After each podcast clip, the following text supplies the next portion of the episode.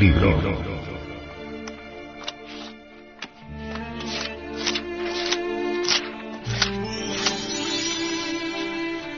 Tratado de Psicología Revolucionaria.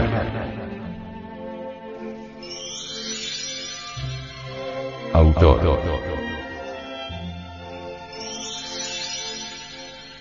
Samael Aumeor.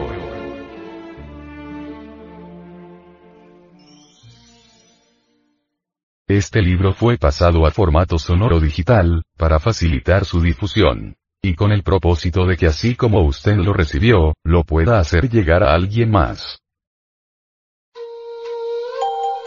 Capítulo 5. Acusarse a sí mismo.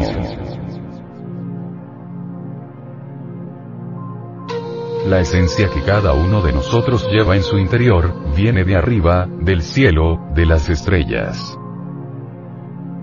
Incuestionablemente la esencia maravillosa proviene de la nota La, la Vía Láctea, la galaxia en que vivimos.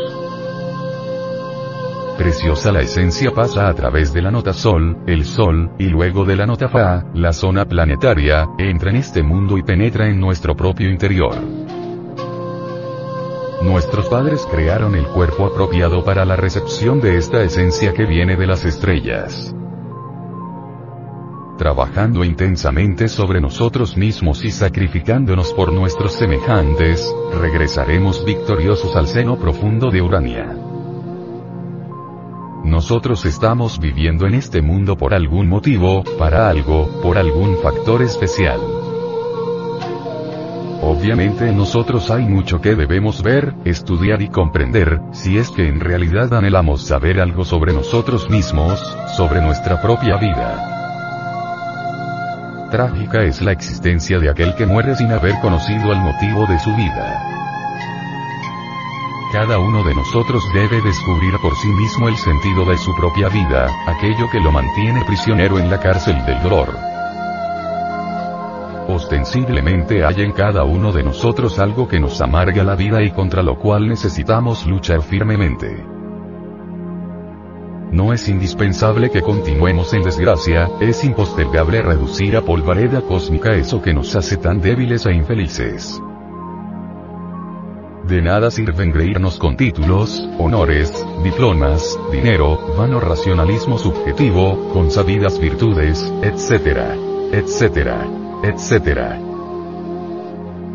No debemos olvidar jamás que la hipocresía y las tontas vanidades de la falsa personalidad, hacen de nosotros gentes torpes, rancias, retardatarias, reaccionarias, incapaces para ver lo nuevo. La muerte tiene muchos significados tanto positivos como negativos. Consideremos aquella magnífica observación del gran Kabir Jesús el Cristo que los muertos sepulten a sus muertos. Muchas gentes aunque viven están de hecho muertas para todo posible trabajo sobre sí mismas y por ende, para cualquier transformación íntima. Son personas embotelladas entre sus dogmas y creencias. Gentes petrificadas en los recuerdos de muchos ayeres. Individuos llenos de prejuicios ancestrales personas esclavas del que dirán, espantosamente tibias, indiferentes, a veces sabiondas convencidas de estar en la verdad porque así se lo dijeron, etcétera, etcétera, etcétera. No quieren esas gentes entender que este mundo es un gimnasio psicológico mediante el cual sería posible aniquilar esa fealdad secreta que todos llevamos dentro.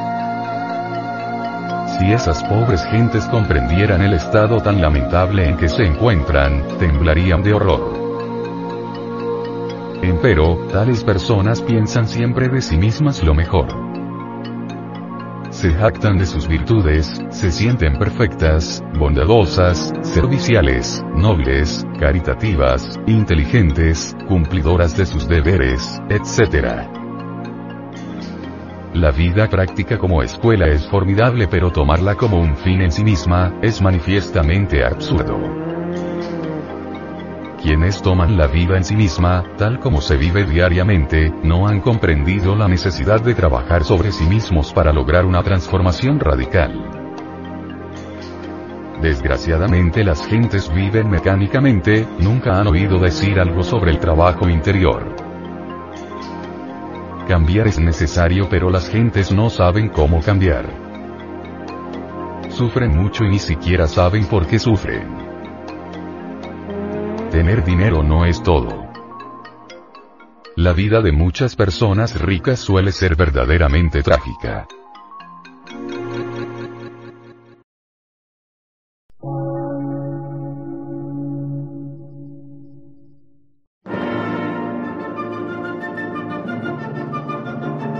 Emisora, gnóstica, transmundial.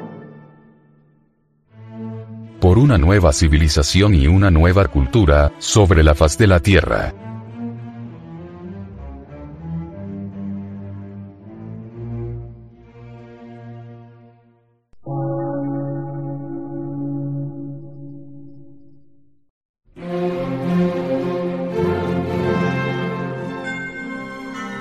Medio de radiodifusión. Científico, artístico, místico y filosófico. De la Asociación Colombiana de Centros de Estudios Gnósticos, Antropológicos, Psicológicos y Culturales. A. C.